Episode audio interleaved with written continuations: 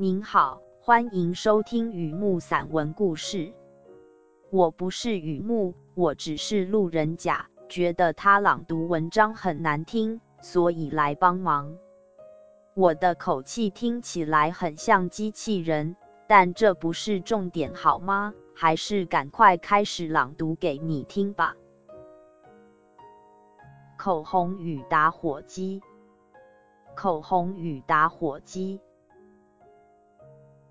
说他老烟枪，只因为一个老字，他不服，而立以上，不惑未满，何老之有？其实这个老字指的是死性不改。于是他摸摸鼻子，点了另一支烟。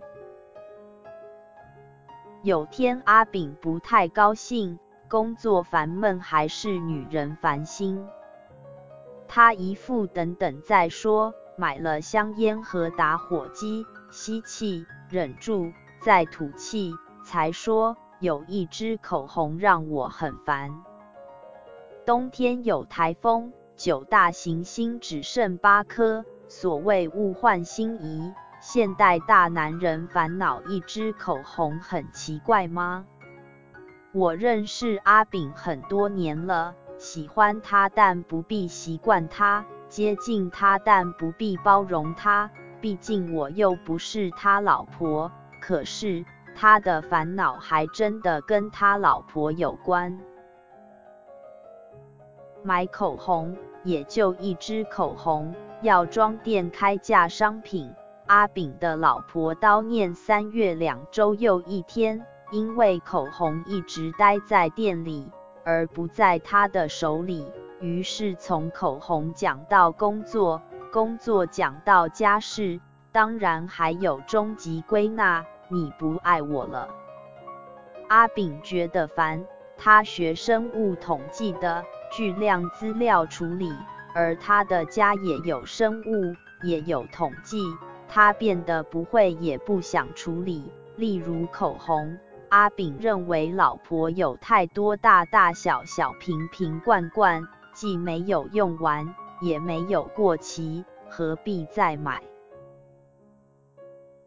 懂了，阿炳把女人的口红视为浴室的牙膏。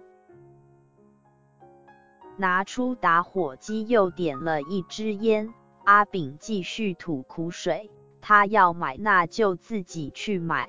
为什么说我不关心他？东拉西扯。做家事不需要口红吧？他的班也不用口红，主要是他已经有口红了。其实他不擦口红反而好看。这一卡车的牢骚，听得我也想抽烟了。阿炳相信因果关系，没有那种原因就不必那种结果。然而，巨量资料的时代，也有人称之大数据。相关程度才重要，这还是他告诉我的。没想到换了地方他就忘光了。全面观察搜集和老婆相处的线索，例如吃蛋糕时、陪他看电视剧时、陪孩子写作业时，这几种时候比较不太会讲口红。烟味从阳台飘进客厅，没空去遛狗。忘记说爱他，这些时候没买口红等于没命。毫无因果关系，却存在相关性，就该笔记。不过那是他老婆，他必须亲自观察。说到专业的日常应用，就像说阿炳是老烟枪，他摸摸鼻子又点烟了。他看手中的打火机，说：“你讲的东西我需要时间想一想，先不管。你看我手里的打火机，那是超商买的打火机，染成粉红色的液态丁烷有点骚包。他家里有很多打火机，东一个，西一个，大都没有干掉，因为一时找不到而买的。”他知道家里有打火机，可是遇到人生各种交叉点，他不想找直接买新的。换句话说，阿炳买打火机是一种瞬发必要。他想象打火机之于自己，就像口红之于老婆，因此决定买口红给老婆。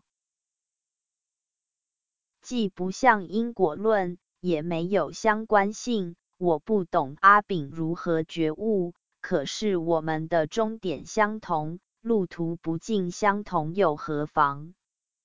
话说回来，直接对他老婆说不擦口红反而好看，也就不必绕这么一大圈远路吧。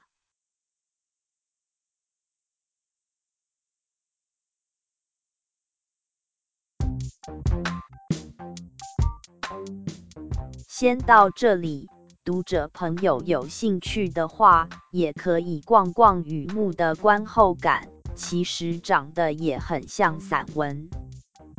对了，雨木逼我一定要说，欢迎就雨新知上网搜寻雨木散文故事。